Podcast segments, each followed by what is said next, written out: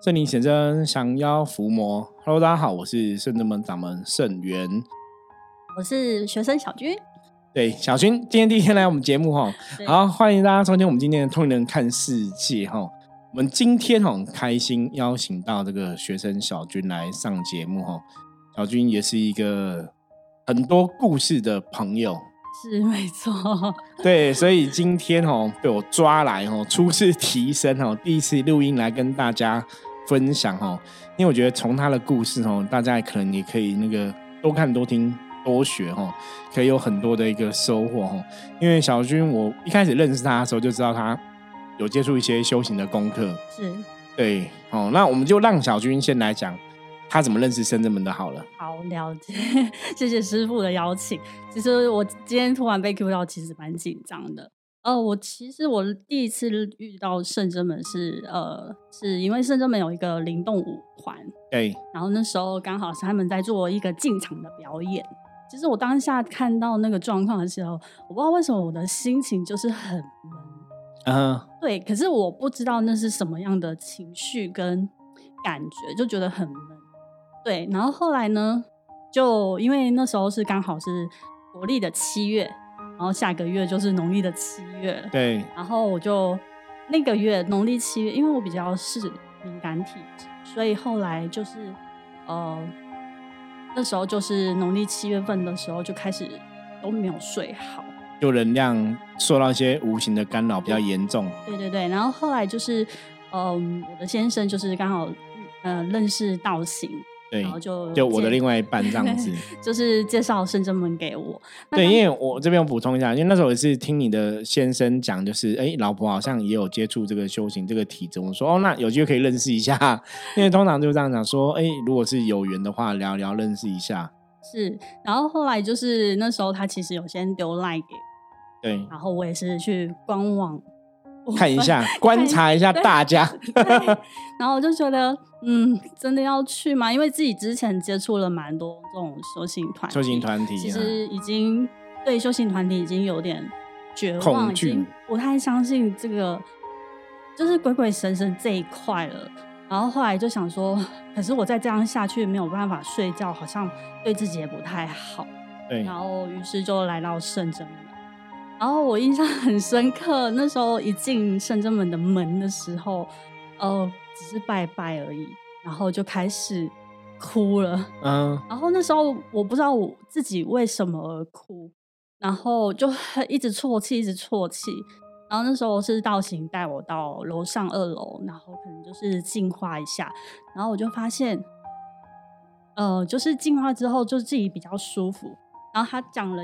呃，道行那时候讲了一句话，说母娘说欢迎你回家。对，我那时候哭更啊，真的吗？真的。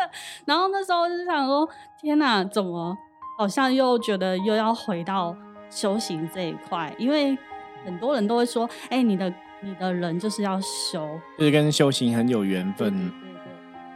然后后来就就后来就认识了师傅。对，因为小军会有这样的。反应是因为之前去了一些团体，感觉都不是很 OK。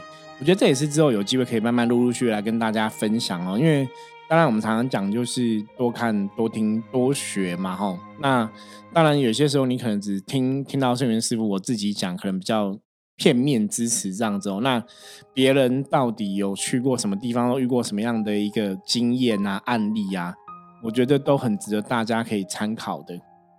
对，了解。然后后来就是师傅有做一些占卜的部分嘛，对。然后就说：“哎，你的灵性不安定，你有灵逼体的灵逼体的问题，没有错。我那时候看到，我这还记得哈，小妞有灵逼体的问题。对。然后我那时候是想说，什么是灵逼体？其实我根本就不不了解，不了解。然后师傅也有说：，哎，你跟修行很有。可是其实很多人也是这样跟我讲，因为我们不知道什么叫修行，修行是为了什么？就很多人都常常遇到很多朋友说啊，你你跟神明有缘，你要修。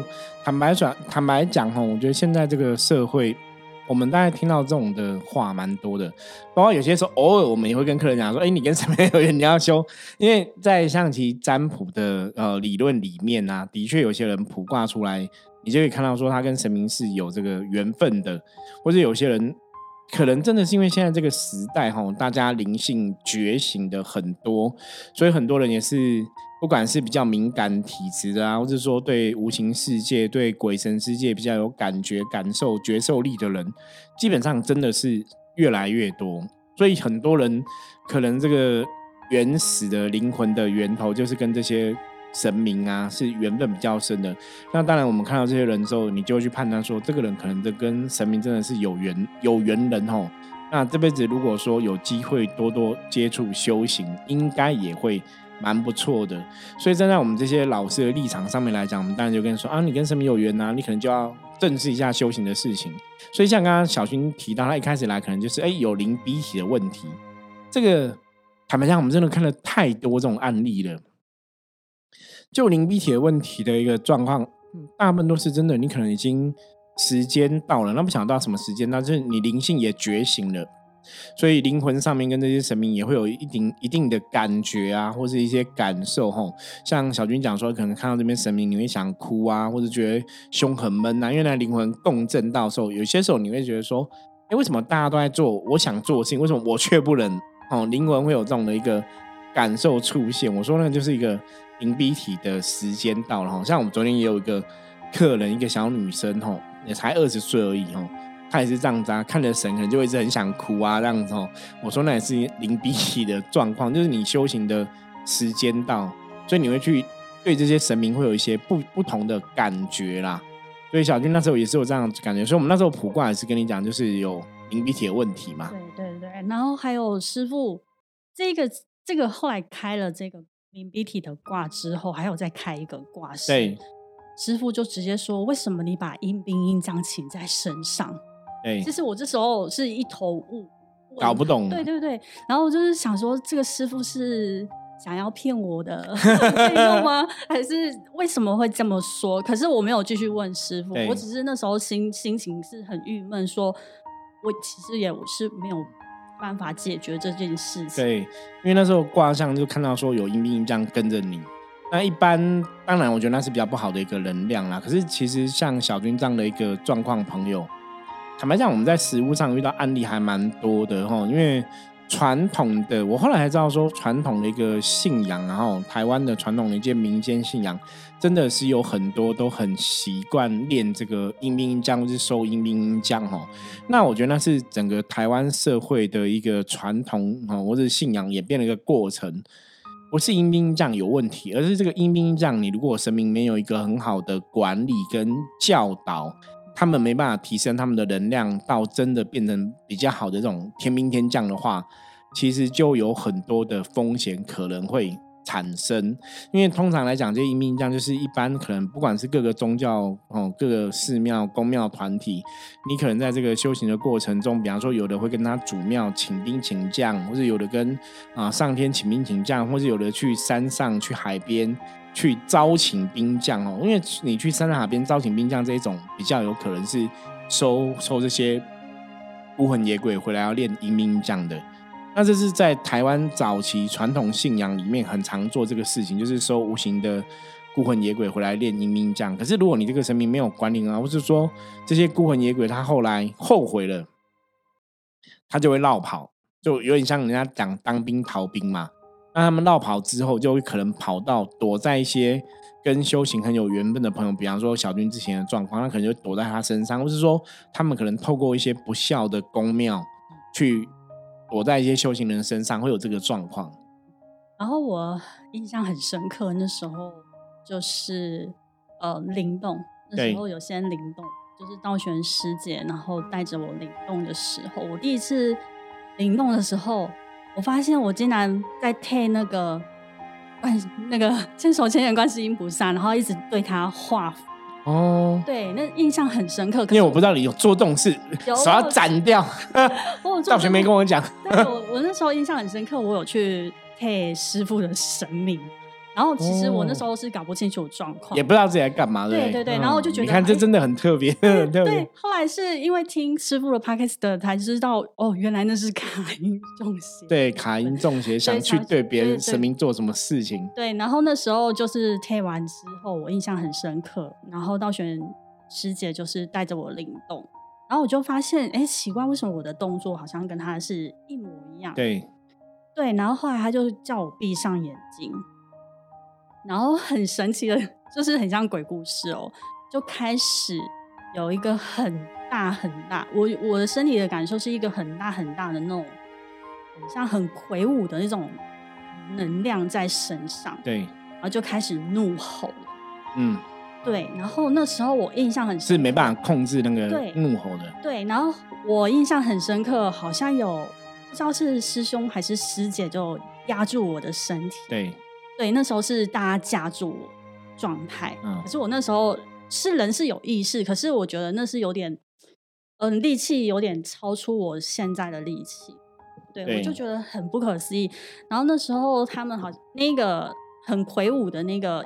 阴兵将后来是直接咆哮着师兄师姐们，然后后来是呃师傅钟馗也下来，对，拿了一支很像笔的东西，还是呃反正就是一个把戏，对，然后后来就压住我的时候，我就开始有点挣扎，对，然后后来呢，那个魁梧的将那个阴兵将就躲起来了。就不见了。对，后来换了一个小女生。嗯，对，就是人很像人人格转换。转换对，后来就换了一个小女生。所以你以前有这种多重人格吗？没有，还是你有多重人格没跟我们讲？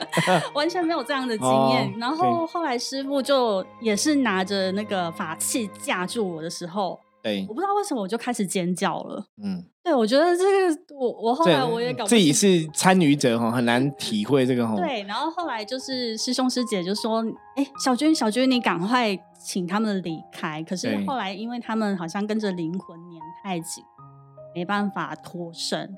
后来师傅就说：“因为今天时间可能也不适合，再这样下去可能会伤到自己的灵魂。”对对，然后后来就是后来就是很很。很幸运的是，后来不知道过几天之后，然后师傅就是有帮我开挂，就请包大人请他们离开，对，来处理这个事情。所以我就觉得，哎，这个我我没有办法用科学的角度来来讲这样子，觉得自己好像在演一个恐怖片、鬼电影一样，对不对？对，然后就觉得，哎，为什么会？就是其实因为之前待了就是一些修行团体。然后他们可能是为了让让你相信，所以才会请阴兵降到自己的身上。对，所以这一点其实我一直都不知道，我只知道我的呃那一阵子的运势，不管是财运还是一些运势，还有能量都非常的低频。我想要问师傅，是不是因为这个的关系，然后导致自己的能量场都变很？有可能，因为你那时候去那别的修行团体，他们是怎么跟你讲的？就是你一开始是怎么开始进入灵动的？呃，我是先开灵文，嗯，然后自己去就会开了。哎，先画线条。嗯，对对，然后后来就是师有一个师姐就带着我讲灵语，她就说你嘴巴放松，嗯，然后你自然而然就会跟我讲话了。那到后来灵动是灵动是嗯，那时候好像是转圈圈，嗯，转一转就开始灵动。对，我就转一转之后，我就自己会灵动了。嗯，了解，很快嘛，就这个时间很快，没有花很快，真的很快。对，因为有有些时候，有些团体，他的确会我们遇过的哈，遇过一些真实案例，他是为了让你升起所谓的感应或是感受。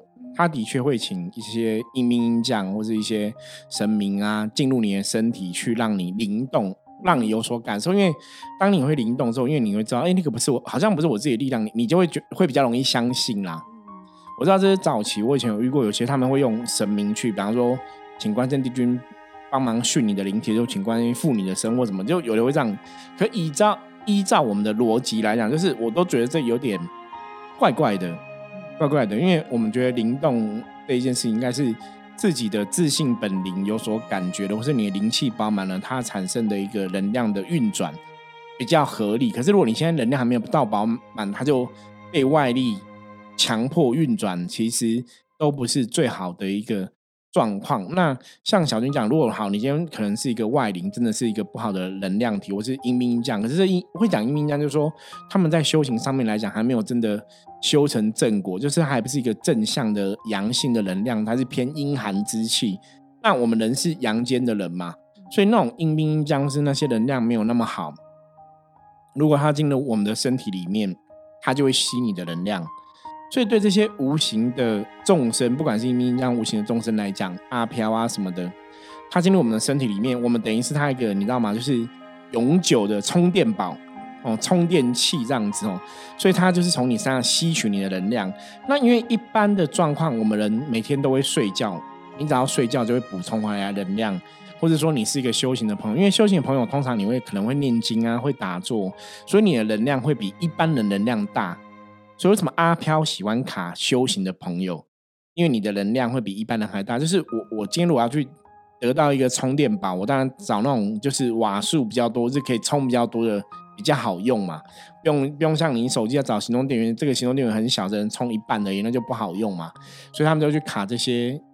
跟神明有缘的，或者说你你有接触修行的朋友，嗯，可是因为你接触修行，你可能还没练到那程度，你还没办法有自己很好的一个能量的一个防护罩，所以就会遇到他们。那他们卡你身上之后，他就吸你的电。可是问题来了，如果他吸的电过多，他我我我举例，比方说我们以前都讲说，人家那种不是捐血中心会捐血嘛？那你身体今天很一般的身体的状况，你可能可以捐个两百五十 cc 没关系，或者你身体比较强壮啊，营养比较，你捐个五百 cc 没关系。可是你看，如果你今天每天有人抽你一千 cc、五千 cc，你你你可能两百五十 cc，我可能睡几天就补回来了。可是我每天抽你一千，啊，你每天睡，你还没补回来，又要被我抽一千，你就会变虚。那你能量虚，我们讲过能量的法则哈，我们在《通人看世界》这个节目里面分享很多次嘛。正能量会得到正能量的结果，负能量会得到负能量结果。那你现在每天都被吸一千的能量，可是你都还没有补回来，所以你能量就很低。那能量低，当然你就得到低的结果，所以你就运势就会往下掉。所以它是有这样的一个连带关系。那通常这种状况也是会比较容易发生在刚开始接触修行的朋友。因为你刚开始接触修行，你你得到神明的加持或者这个灵性的觉醒，那这个时候通常因为自己的保护能力也会比较低，所以无形的众生或者阴冥阴将啊这些阿飘啊外灵会比较容易进入你的身体里面。所以那时候就觉得自己心情都很低迷，然后财运也很低迷。对，因为那时候看你的状况，我们就是很明显，就这个人就是无咖的，就是来处理，你知道，就是要处理。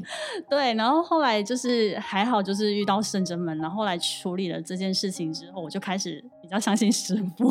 对啊，这个也是一个缘分呐。我觉得因为有有句话叫那种一朝被蛇咬，十年怕草绳。对，经历过以前的状况，我觉得当然就会去判断嘛。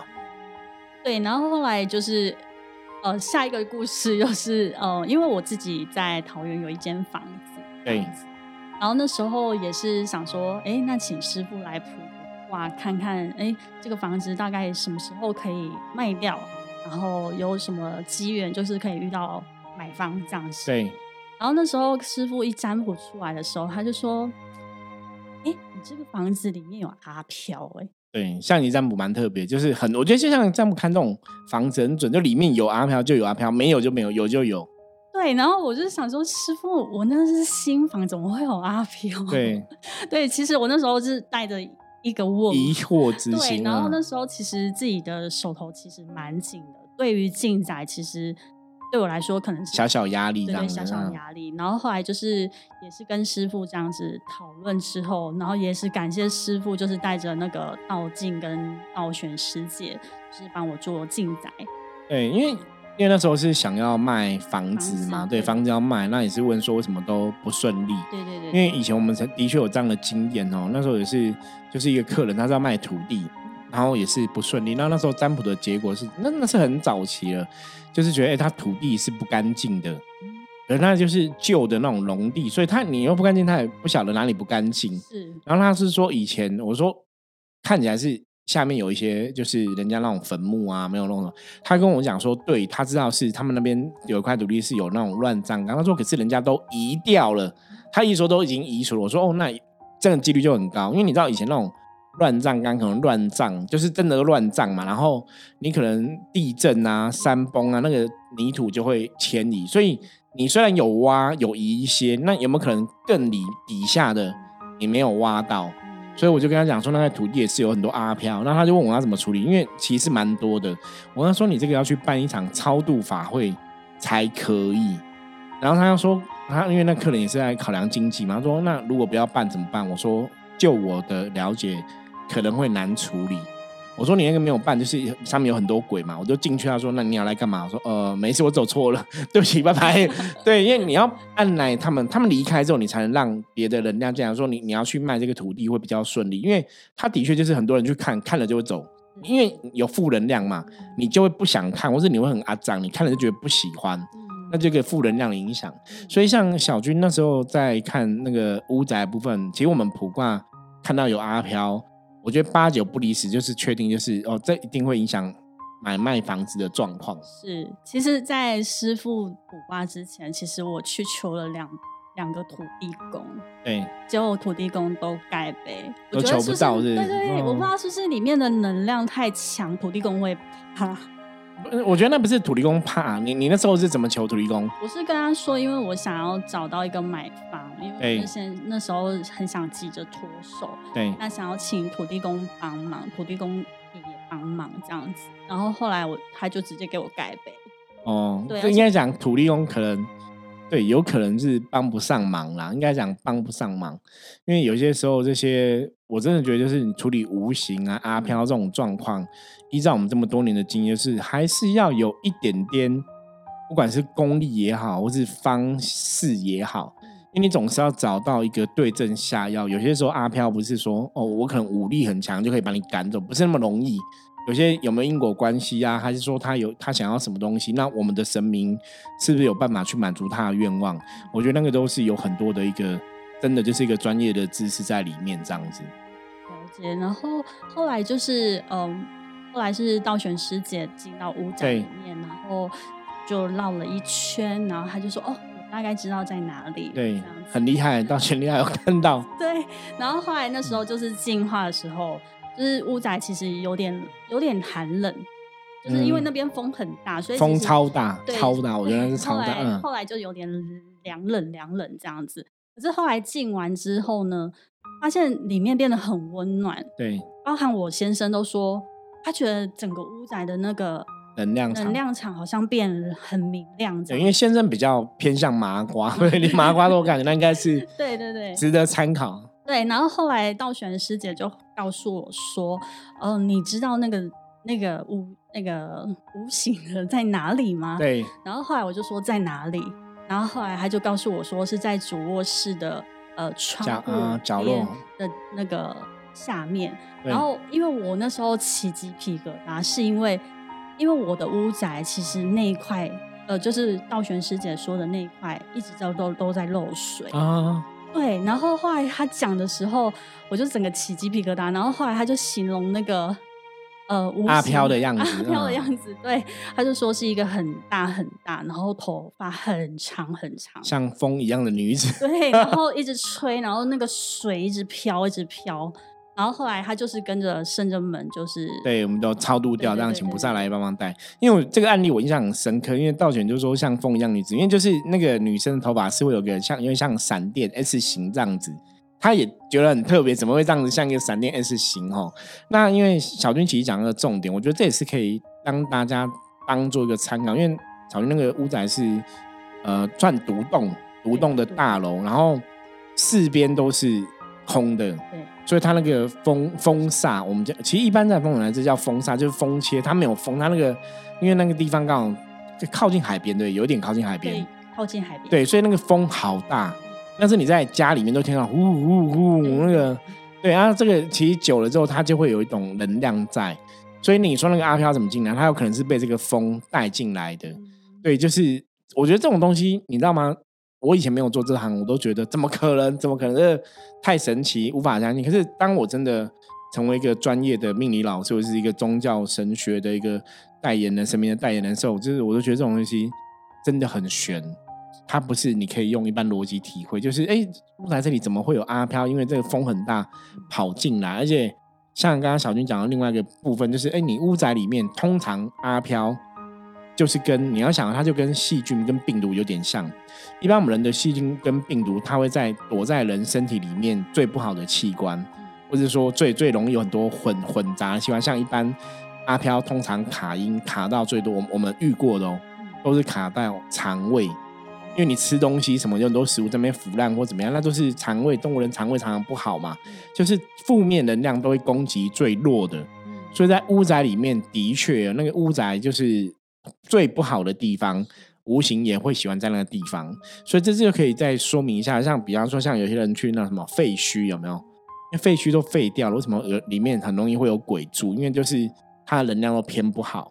那因为能量是一个吸引力法则嘛，不好的地方就有一个不好能量在，所以我们常常讲说，房子的能量要好，你真的该做的打扫啊、清洁。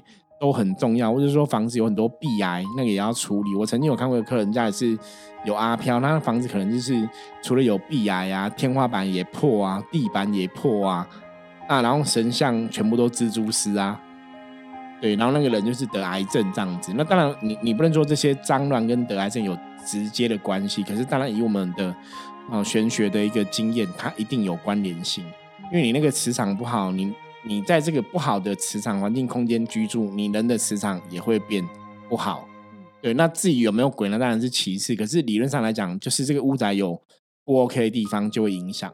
所以这也是提供给大家哈。如果你想要家里的房子啊风水能量好啊，当然我觉得那个还是有一定的参考价值，就是还是要该整理好了。所以刚刚小军讲说，那个地方都常常漏水，状况不好，那的确就是家里能量最不好的地方，也会容易。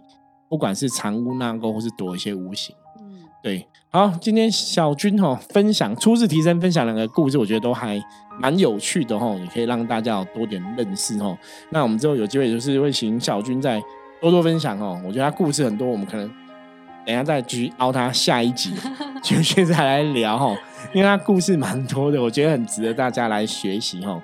好，那我们今天哈就先继续来看一下大环境负面能量状况如何哈。